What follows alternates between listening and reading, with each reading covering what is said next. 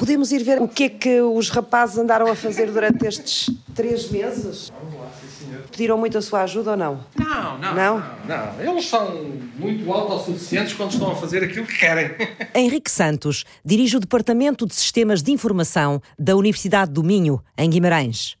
Ele é especialista em segurança digital e aprendeu, à conta de muita observação e de muita reflexão, com que mel é que se apanham os alunos de hoje. Estes alunos mais novos, estas gerações mais novas, os nativos digitais, como a gente lhes chama, não é? Eles têm uma vontade enorme de fazer coisas. Mas esta é uma geração que cada vez mais quer fazer as coisas que acha que devem ser feitas da forma como eles entendem e nem sempre como nós pedimos para fazer. Eu lembro que quando eu andava na universidade, fiz o meu último projeto com os meus colegas. Nós partíamos noites, nós uh, saíamos às 5 da manhã, íamos ao bar da matemática, na Rua das Matemáticas, em Coimbra, para comer um caldo verde. E estes jovens não faziam isso. E eu perguntava-me porquê é que eles não fazem isso? O que é que mudou no meio disto tudo? E eu acho que a diferença está exatamente aí. Nós damos-lhes um bote, ok, nós queremos isto e queremos fazer, mas não digo como. Deixo eles fazerem e o que vai ver ali que eles fizeram é a vontade deles, não é a minha. Portanto, eu não tinha nenhum guião previamente definido, portanto, eles tiveram a liberdade de o fazer, estiveram muito mais motivados. Se me chegar aqui um aluno a este laboratório e dizer, ó oh, professor, eu queria montar aqui isto assim, opá, monta. Eu digo-lhe, monta. E é isso que eles querem, liberdade para seguirem para onde quiserem. É exatamente isso que eles querem. Eu sou o Ricardo Martins, de Eletrónica. E Luís Ferreira, de Engenharia de Telecomunicações. João Barros, Engenharia Eletrónica. Diogo Saraiva, Telecomunicações e Informática.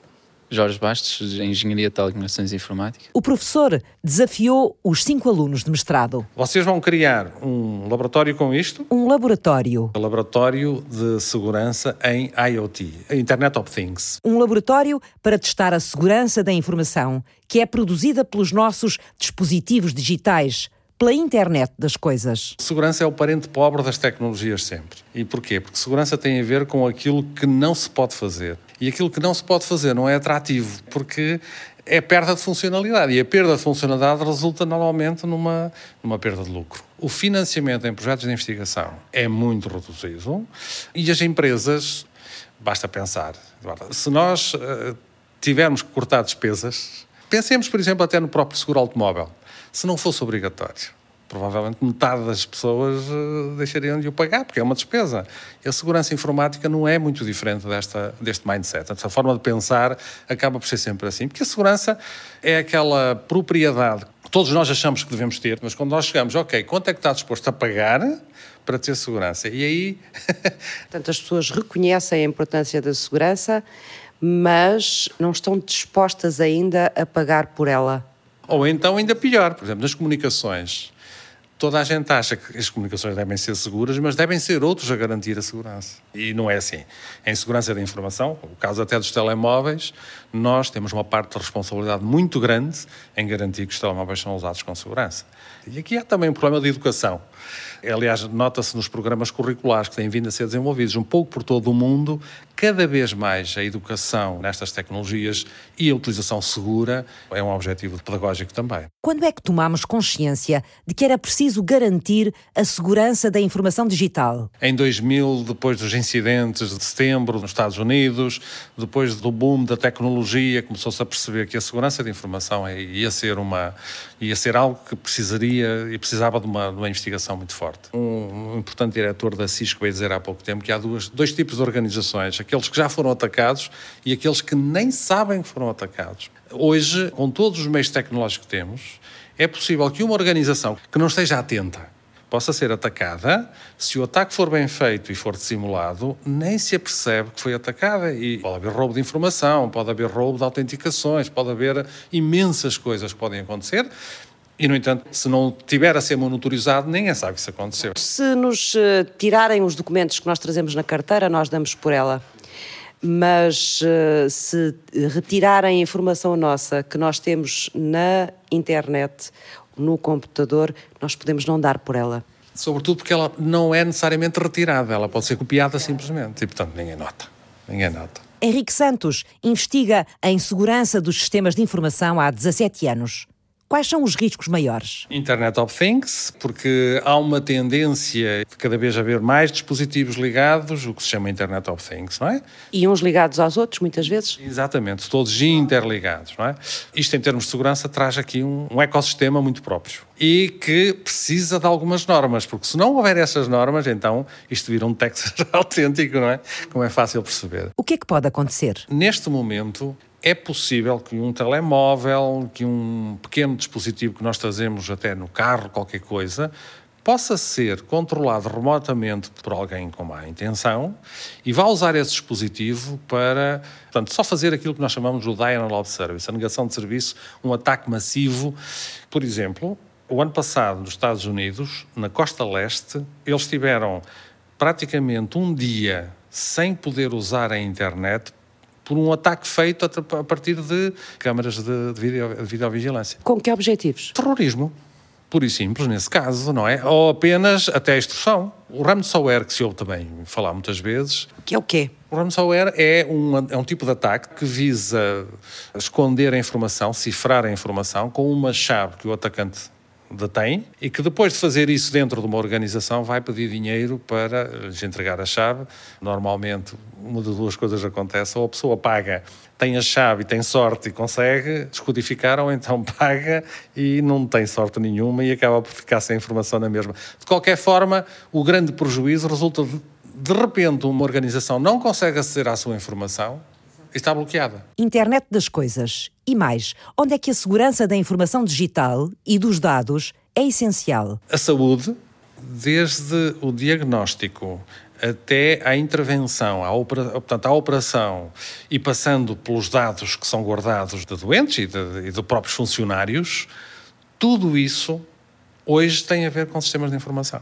E em tudo isso há problemas de privacidade, problemas de, de confidencialidade, problemas de integridade dessa informação.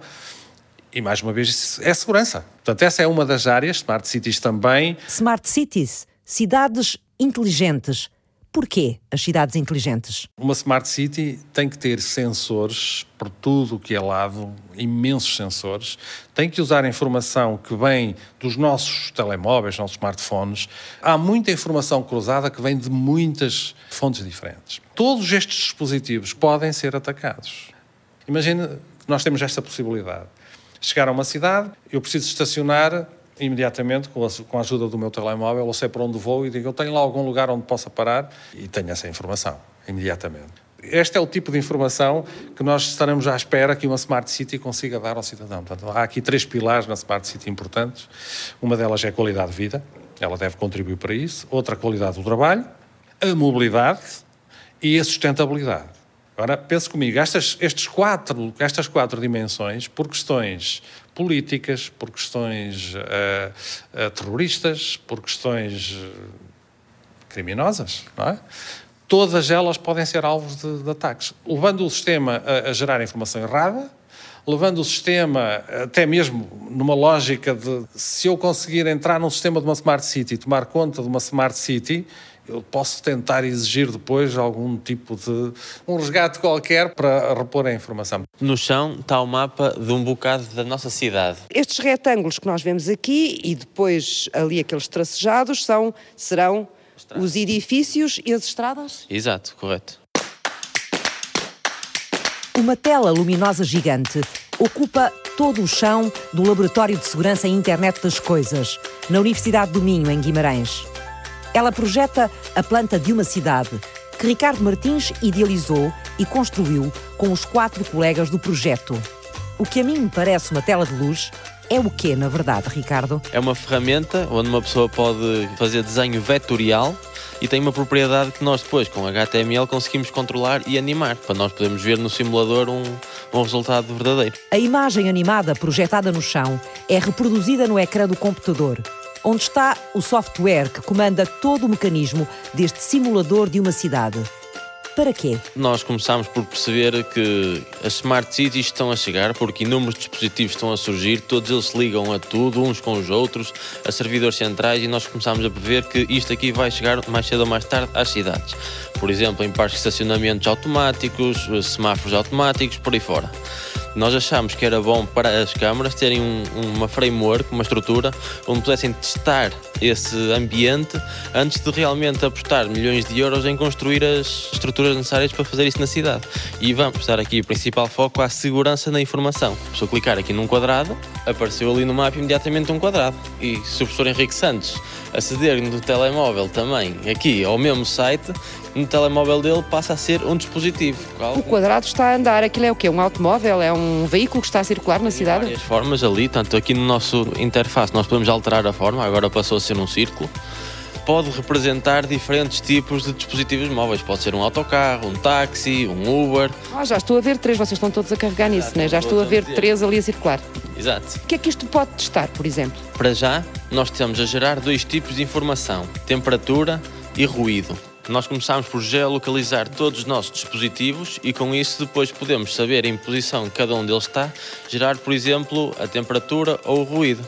E isso são apenas dois dos inúmeros exemplos que uma Smart City, com tudo o que ela envolve, a informação que ela pode recolher. Essa informação pode servir para muitas coisas. Por exemplo, o ruído pode servir para identificar zonas de muito congestionamento, a temperatura, para, as pessoas saberem a temperatura, que hoje em dia em Portugal as temperaturas em maior parte dos sítios são previsões. Nós, com, se tivermos acesso aos sensores de temperatura do carro, que todos eles têm, e se conseguirmos juntar essa informação numa base de dados, podemos ter um mapa de temperatura real. Se agora ali o meu colega João ligar o mapa de temperatura, nós vemos que os carrinhos estão a construir aqui no chão esse tal mapa de temperatura. Se o João agora desligar o mapa da temperatura e ligar o mapa do ruído, todos estes dispositivos estão também a fazer barulho, portanto simulado, claro, nós podemos ver que há zonas mais escuras, que é onde há, geralmente aqui perto das rotundas, que é onde há mais trânsito, e as zonas mais claras onde há menos trânsito. Se houver de repente, junto a uma feira ou qualquer coisa, um aglomerado de pessoas e houver algum tipo de desacato, obviamente que o ruído vai aumentar e isso pode ser usado também de uma forma de alertar a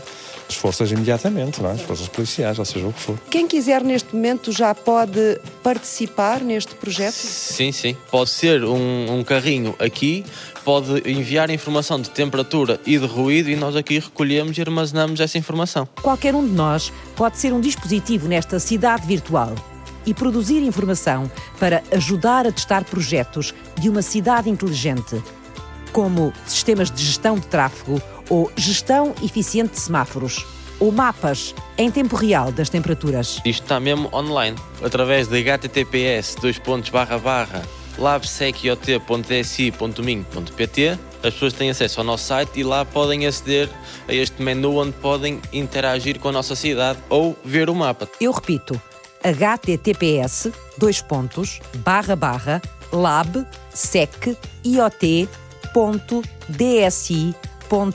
uminho.pt. O que é que é a inteligência de uma cidade? É um conceito que nasce com a tecnologia. Vitor Pereira é o representante em Portugal do Smart City Business Institute, sediado em Barcelona, uma organização que espalha por todo o mundo a semente das cidades inteligentes, nas empresas, nos serviços públicos, nas autarquias e entre os profissionais que estudam a sustentabilidade e a qualidade de vida nas cidades. Aquilo que se começou a chamar de Smart City tinha a montante a questão tecnológica das grandes tecnológicas, nomeadamente IBM, eh, Cisco, portanto, todas as grandes uh, companhias e corporações tecnológicas que, obviamente, estavam a trabalhar na digitalização e na, dos serviços e numa uh, nova geração de serviços. O problema é que apareceu uma crise em 2008, muitas cidades ficaram abaladas com uma série de investimentos que tinham feito, algumas até faliram, e começou-se a olhar para este tipo de investimentos de outra forma, como às vezes ser inteligente, às vezes não é preciso colocar colocar um milhão, milhão, dois milhões, três milhões ou cinco milhões em infraestrutura, que depois têm os mesmos resultados que eventualmente uma solução mais caseira ou mais adequada ou adaptada a cada tipo de cidade. Portanto, quando falamos em cidade inteligente e smart city, já estamos a falar noutro tipo de conceito hoje em dia, em que muitas das vezes não se trata de colocar tecnologia só por colocar, mas é preciso criar a estratégia necessária para que a tecnologia adaptada àquela cidade seja a mais eficiente em termos de sustentabilidade, em termos de custos, em termos de relação com os cidadãos, que resolva efetivamente alguns problemas dos cidadãos. Portanto, aquilo que é uma solução inteligente, por exemplo, para uma cidade como Lisboa, que tem determinadas necessidades e um determinado contexto, pode não ser inteligente para uma cidade como Bragança e vice-versa. É óbvio. Um exemplo eh, que se pode dar em relação à eficiência energética. Vamos imaginar que nós temos uma sala em que nós entramos por uma porta e de repente uh, ligamos o interruptor e a iluminação é LED.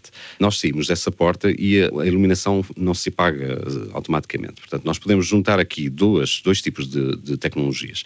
Uma é o sensor que, ao não ter ninguém na, na sala, desliga automaticamente as luzes. Outra é a própria luz que coloca mais eficiência energética. Portanto, estamos a falar de uma série de ferramentas que estão ao nosso alcance hoje em dia, em que não é inteligente nós mudarmos só as lâmpadas LED, se não incluirmos também os sensores que permitem depois desligá-las. Tem mais eficiência até eh, em termos energéticos colocar o sensor do que propriamente mudar a lâmpada LED. Portanto, às vezes estas, estas situações acontecem, estão a acontecer, porque não há um planeamento, não há uma estratégia, não há uma observação prática daquilo que será o mais útil para uma cidade, para uma empresa, para Exato, uma casa. Portanto, a cidade inteligente não é aquela que usa de per si as tecnologias, é aquela que usa as tecnologias de uma forma inteligente Exatamente. também. Exatamente, e de criativa, porque neste momento nós não podemos estar a colocar tecnologias como se fôssemos ao supermercado. Portanto, neste, hoje em dia as cidades estão a ser bombardeadas com uma série de propostas, projetos, uh, soluções, etc., quase como um bag and pack, não é?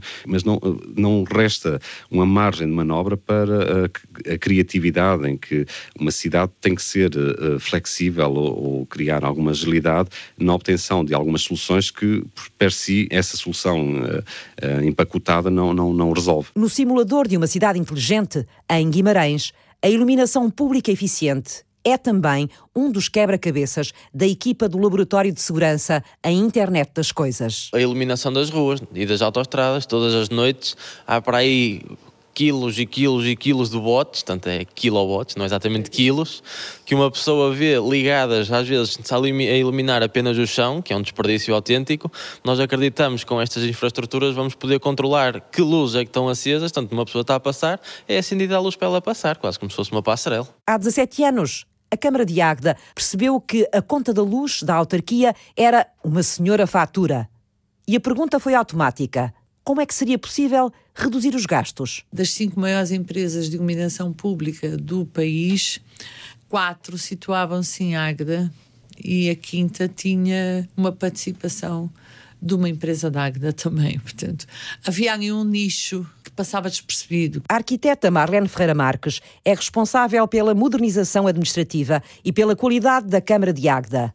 A autarquia decidiu fazer a experiência de juntar todos estes parceiros e pensar em conjunto com eles. E juntou-os aonde? Criou um, Living Lab, que é um laboratório vivo, que faz parte da ENOL, que é a rede europeia de Living Labs, em que o foco principal é a iluminação. Foi chamar empresas da Agda e não só, também estiveram empresas de fora, que se juntaram e que trabalham soluções fora de, da caixa. Portanto, são soluções Exato. completamente diferentes. Algumas estão no mercado. sustentáveis, é o sim, objetivo, sim, não é? Sim, e algumas já estão no mercado a ser comercializadas por essas empresas, o que é ótimo. Portanto, as empresas também ganham aqui, sim, ganham negócio, não é? E tem o teste, tem o espaço teste, Exato. tem uma câmara que está receptiva a testar, seja o que for. Que soluções de iluminação é que foram encontradas, nomeadamente para a Agda? Ou seja, o que é que mudou na iluminação em Agda? Mudou logo com experiências piloto, substituindo pura e simplesmente a iluminação tradicional por lâmpadas LED. Só que a lâmpada LED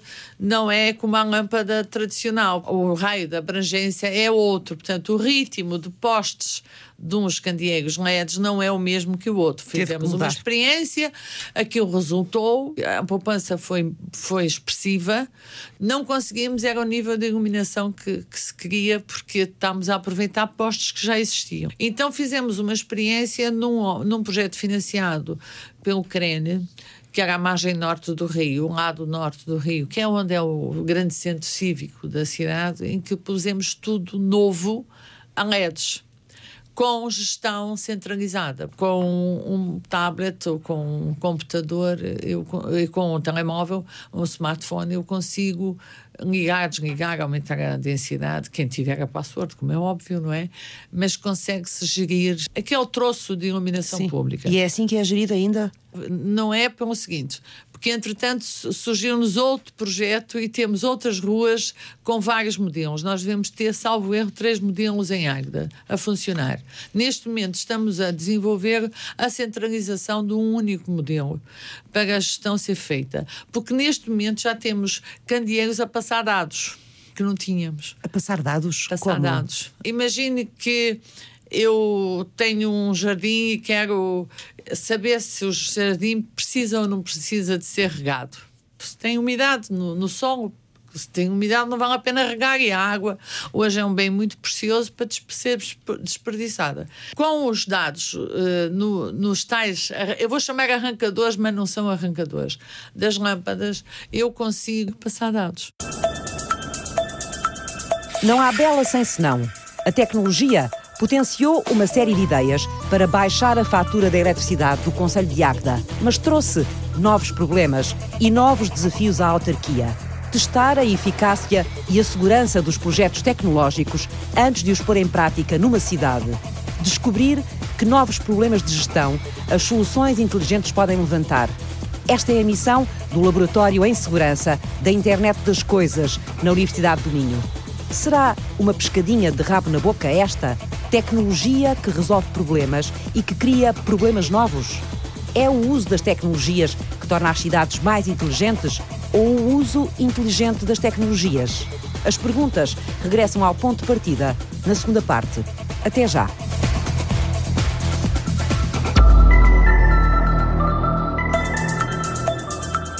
No Laboratório de Segurança para a Internet das Coisas, na Universidade do Minho, em Guimarães, o simulador de uma cidade inteligente abre aos alunos a capacidade de imaginar mil e um projetos que podem tornar a vida do dia a dia mais sustentável e mais cómoda. As ideias partem da informação que pode ser gerada pelos sistemas digitais. Por exemplo, estes carros todos têm sensores de CO2, poluição, que hoje em dia é um fator crítico. Se todos os carrinhos e dispositivos e pontos fixos enviarem essa informação para nós, nós conseguimos construir um mapa de uma cidade de poluição e as pessoas podem ou não ligar ou desligar a ventilação interior dos carros, escolher melhor os sítios para onde querem ir e por aí fora. O mapa em tempo real da poluição numa cidade. Uma ideia louca que me passou foi, por exemplo, a gestão dos lixos, dos resíduos. Eu acredito que um dia mais tarde uma pessoa possa pôr uma etiqueta num caixote de lixo e mete o lixo lá fora e o caminhão de lixo vai saber por zonas que zonas é que têm mais lixo pronto e lixo não pronto. Isso possibilita as pessoas não terem a obrigação de têm que meter o lixo lá fora às 11 da noite. Se 10 pessoas numa rua meterem o lixo à 1 da tarde, o caminhão já sabe que aquela zona tem bastante lixo e passa ali. Naturalmente não vai ter que passar mais tarde. A recolha inteligente do lixo ou a informação aos condutores sobre os lugares de estacionamento que estão livres nas ruas de uma localidade. Essa é a primeira área que nós vamos tentar desenvolver num projeto piloto.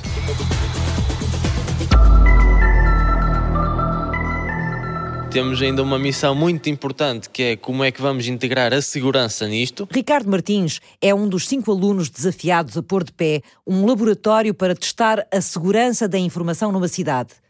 Há assim tanta informação disponível numa cidade, pronta a ser usada? Hoje, qualquer cidadão que tem o seu telemóvel, que está a disponibilizar alguma informação desse telemóvel para este espaço global, com a informação que eles conseguem capturar e que eles já, muita, muita gente, sem qualquer tipo de, de cuidado, deixa que ele disponibilize. Eu, por exemplo, pego no meu telemóvel, ou agora pode fazer isso, e sabe por onde é que caminhou o dia inteiro na cidade. Se mantiver a localização ativada. Por exemplo, e essa informação não está escondida, não está em lado nenhum que não se possa ir buscar. Temos muito, já muitos sensores já espalhados pelas cidades. Para além das câmaras de, de videovigilância, já existem bastantes. Em São, São Francisco, por exemplo, ou temos em Barcelona, exemplos de outros sensores, até de CO2, por exemplo, que são fáceis de implantar, muito baratos, redes de sensores deste género e que permitem uh, capturar toda essa informação. Em Portugal não temos muita coisa. Henrique Santos dirige o Departamento de Sistemas de Informação e é especialista em segurança digital na Universidade do Minho. Foi dele que partiu o estímulo aos alunos para construir um laboratório para testar projetos de inteligência na gestão das cidades, mas que garantam, ao mesmo tempo, a segurança da informação usada. A análise do risco da informação digital ainda não é uma prioridade nas empresas e nos serviços públicos. Os países nórdicos, de uma forma geral, fizeram esse trabalho de uma análise de risco mais uh, alargada. O que nós temos aqui é uh, organizações ou empresas porque já sentiram o problema, porque já lhes bateu à porta, fazem a análise de risco e tentam perceber qual é o risco efetivo que estão a correr, mas grande parte não o faz. Este projeto, um dos objetivos que tem é desafiar, aliás, nós vamos fazer isso, vamos abrir um, uma espécie de um concurso para as câmaras, sobretudo aqui da região, claro, porque não dá para fazer de outra forma, nos darem condições de instalarmos aquilo que é necessário para transformar a cidade numa smart city, em projetos piloto. Nós não, não vamos pedir à Câmara que instale sensores, vamos pedir à Câmara que nos dê as condições para o fazer. Isto deve ser feito, mas deve ser feito já com segurança desde o início. Há aqui vários níveis. Há a recolha da informação dos sensores, depois há o nível da autenticação e de verificação da integridade e etc., portanto, tem a ver com a segurança, e depois há um nível de tratamento da própria informação, que é a parte mais inteligente, digamos assim, da análise de dados. E nós sabemos que é difícil convencer uma autarquia a, a expor-se ou a apostar num projeto se não tiver uma sensibilidade do que é que vai ter no futuro. Este projeto, uma das coisas que ele tem como grande objetivo é construir uma infraestrutura, um simulador que permita fazer essa avaliação. Suponhamos que vamos ter aqui sensores CO2, o que é que eu depois posso tirar daí? Qual é o valor que eu vou poder tirar daí? Qual é o negócio, entre aspas, que eu vou poder implementar a partir daí? Como eu não sei, vamos simular primeiro e depois vamos ver o que é que advém daí. Em três meses, cinco alunos de mestrado, desafiados por Henrique Santos, construíram o simulador. O mapa de uma cidade numa espécie de tela digital que ocupa o chão do novo laboratório de segurança de internet das coisas.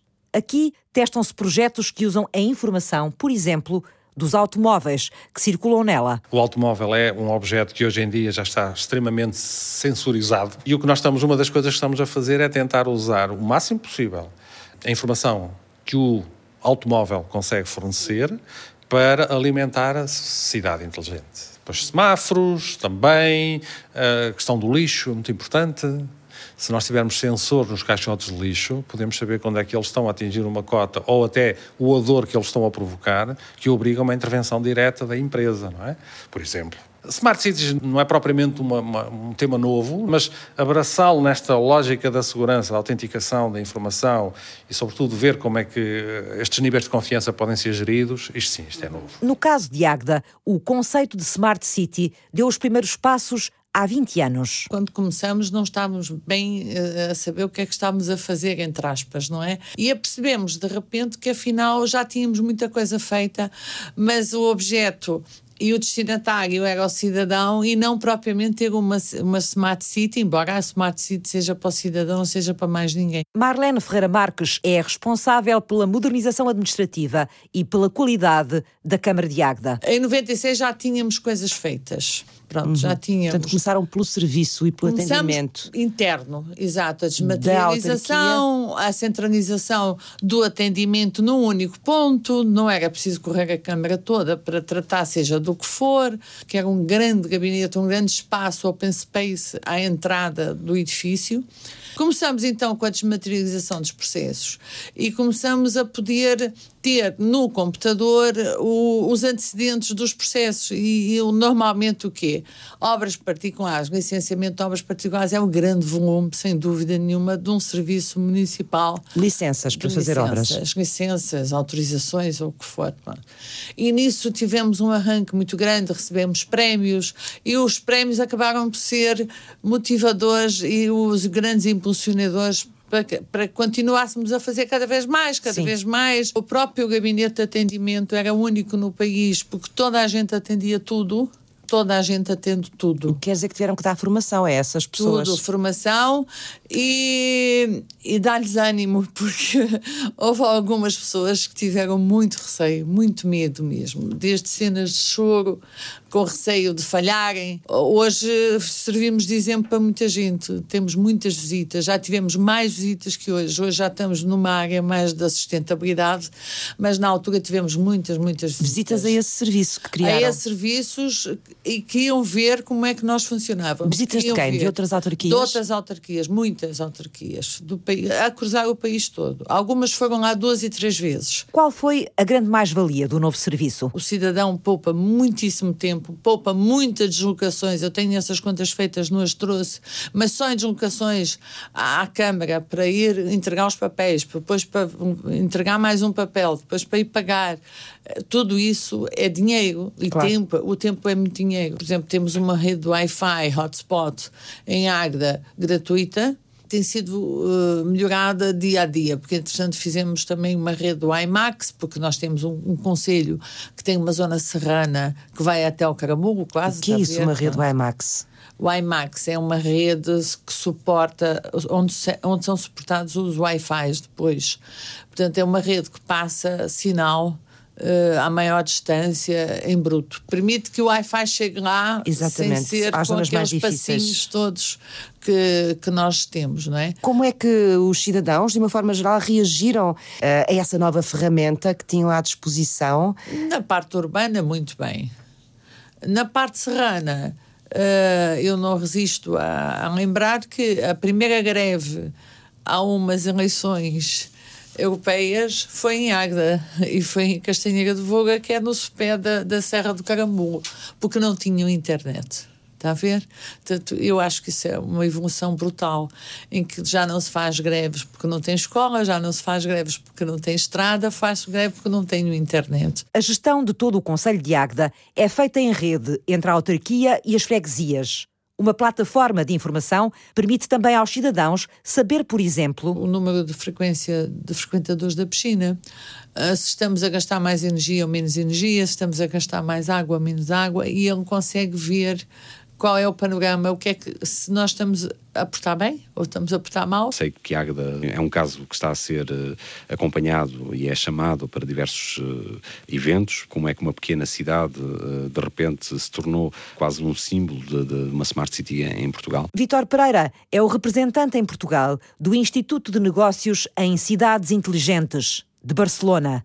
O que é que fez o sucesso de Águeda? Criou, por exemplo, condições para que as próprias empresas do Conselho eh, fossem elas as próprias fornecedoras de- de- das soluções tecnológicas. Nós sabemos que temos um problema de, de contratação pública em Portugal, temos várias barreiras a pequenas empresas na contratação pública, portanto a Águeda, hum, Águeda e outras, por exemplo, estou-me a lembrar do caso de Abrantes também, eh, fez um bom trabalho nesta, nesta parte, em que permitiu que pequenas empresas, pequenas startups, fossem as principais fornecedoras, obviamente com, com um processo transparente, obviamente com processos de, de contratação totalmente claros, mas eh, permitiu que não viesse uma entidade externa trazer aquilo que é o, o pão de Deus, mas fossem desenvolvidas localmente e que, que fosse criado emprego local. Esta parte da, da Smart City parece que não, mas é muito, muito, muito importante. As experiências por todo o mundo do que é possível fazer ao nível da inteligência das cidades deram a Vítor Pereira uma certeza. A tecnologia está para ficar, não há hum, nenhuma alternativa ao movimento tecnológico e à evolução tecnológica, como é óbvio. O que há é uma necessidade de termos bem presente que a tecnologia por si sempre foi uma ferramenta, nunca foi o objetivo final. Tem que haver solidariedade, não se pode perder esse conceito também.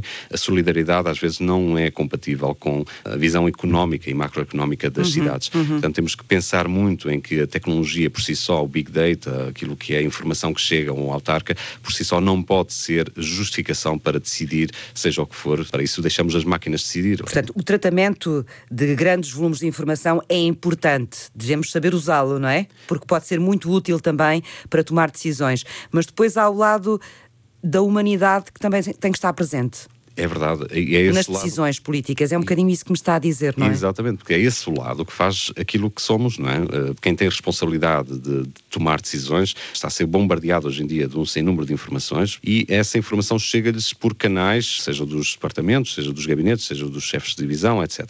Aquilo que esses dados aglomerados lhe colocam em cima da mesa eh, levam a a tomar uma decisão. Quando estamos a falar que esses dados são trabalhados por uma máquina, são processados e são colocados de forma visual num dashboard, num iPad, em que ele tem acesso a todos os custos do, do município, vamos imaginar, sejam energéticos, sejam mobilidade, sejam sociais, sejam de emprego, seja o que for. A verdade é que ele vai ter uma visão global do que é possível fazer e adaptar, mas não o pode fazer fechado num gabinete, num gabinete. Portanto, vai ter que sair à rua, vai ter que perceber porque é que eventualmente um sistema não está a funcionar ou está a ter déficit e tem que perceber qual é a forma de não colocar em causa aquilo que pode ser também um fator humano e um fator de solidariedade que pode estar em, em causa se se decidir fechado num gabinete em quatro paredes. O meu papel aqui é atacar o sistema de forma a descobrir as vulnerabilidades que este tem. E eles se tratam da parte da segurança do sistema, eu arranjo maneira de quebrar a segurança que eles implementam. És o hacker. Basicamente, sim. No laboratório de Guimarães, Luís Ferreira tem como missão pôr à prova a segurança dos projetos de cidade inteligente que os colegas tentam construir. O objetivo é descobrir as vulnerabilidades, onde é que o sistema tem problemas, para, numa fase posterior, conseguir corrigir esses erros. Tens uma das partes mais divertidas do projeto. É um bocadinho, é basicamente estragar o, o, todo o trabalho que eles estão a fazer. Mas arriscas-te a acabar sem pulsos. Mas há outros obstáculos. Por exemplo, como é que se separa a boa informação da má informação? Aquela que é credível e deve ser usada, daquela que pode representar um ataque a um serviço ou a um sistema de informação. Jorge Bastos tem a tarefa de fazer essa seleção através do Edge. Que é um servidor que basicamente vai estar mais próximo das coisas, e quando falamos das coisas, falamos dos objetos ligados à internet das coisas, e esse servidor terá a principal função de garantir e de dar o primeiro passo na filtragem da informação que nós recebemos. Ou seja, se reparar aqui no, no nosso simulador, cada dispositivo tem uma cor associada. Os dispositivos que estão a verde nós consideramos como autênticos, ou seja, são, são os dispositivos da qual a informação que nos estão a emitir nós vamos usar na totalidade. A informação que vem desses dispositivos é autêntica, é verdadeira Exatamente. e é confiável, é isso? Exa exatamente. Temos um dispositivo móvel, tem uma, uma cor à volta amarelo e nós consideramos que esse aí não está autenticado de todo. E ele está-nos a enviar informação e essa informação pode ser utilizada ou não dependendo do, do, que nós pretendemos e dependendo da informação que estamos a ler. Neste caso, este dispositivo que está vermelho está mal autenticado. Ou seja, esta informação, à partida, será para descartar. O que é que nós queremos garantir com isto? Queremos garantir que numa cidade onde se imaginam que estejam milhares ou até milhões de dispositivos sempre a enviar informação, ou seja, a informação que vem do objeto a verde, é fixe, é para nós, é para nós utilizarmos. A, a vermelha, se calhar, pode ser um atacante a tentar introduzir a sua própria informação no site ou no contexto da cidade, de maneira a tentar estragar isto em seus benefícios. A informação também pode estar em risco quando é transferida dos dispositivos para os servidores, para um computador. É preciso encontrar os melhores processos, chamam-lhes protocolos. Aí entram em ação o Diogo Saraiva e o João Barros. Basicamente é como meter a informação dentro de uma cápsula segura e enviar essa cápsula para o servidor, de maneira a que ninguém, nem o Luís, consiga ver o que é que está dentro da cápsula. Qual é o grande desafio aí? Quais são as dificuldades? As dificuldades é conseguir fazer com que ninguém consiga aceder a essa informação. Há protocolos que quase não têm nenhum nível aceitável de segurança. O nosso passo passa por, primeiro, fazer um estudo de, do que há disponível e tentar selecionar os protocolos com melhores fatores para o nosso projeto. O Bluetooth, que é uma coisa que toda a gente sabe o que é, que é um protocolo sem nível de segurança praticamente nenhum. Nós não os podemos deitar fora, porque há muitos dispositivos com Bluetooth que fazem parte da Smart City. Portanto, eles vão ter que lá estar. Nós temos é que aprender a viver com eles. Portanto, a responsabilidade deles é garantir que o Bluetooth, neste contexto, vai ser usado sem colocar em risco a própria Smart City é que não é fácil.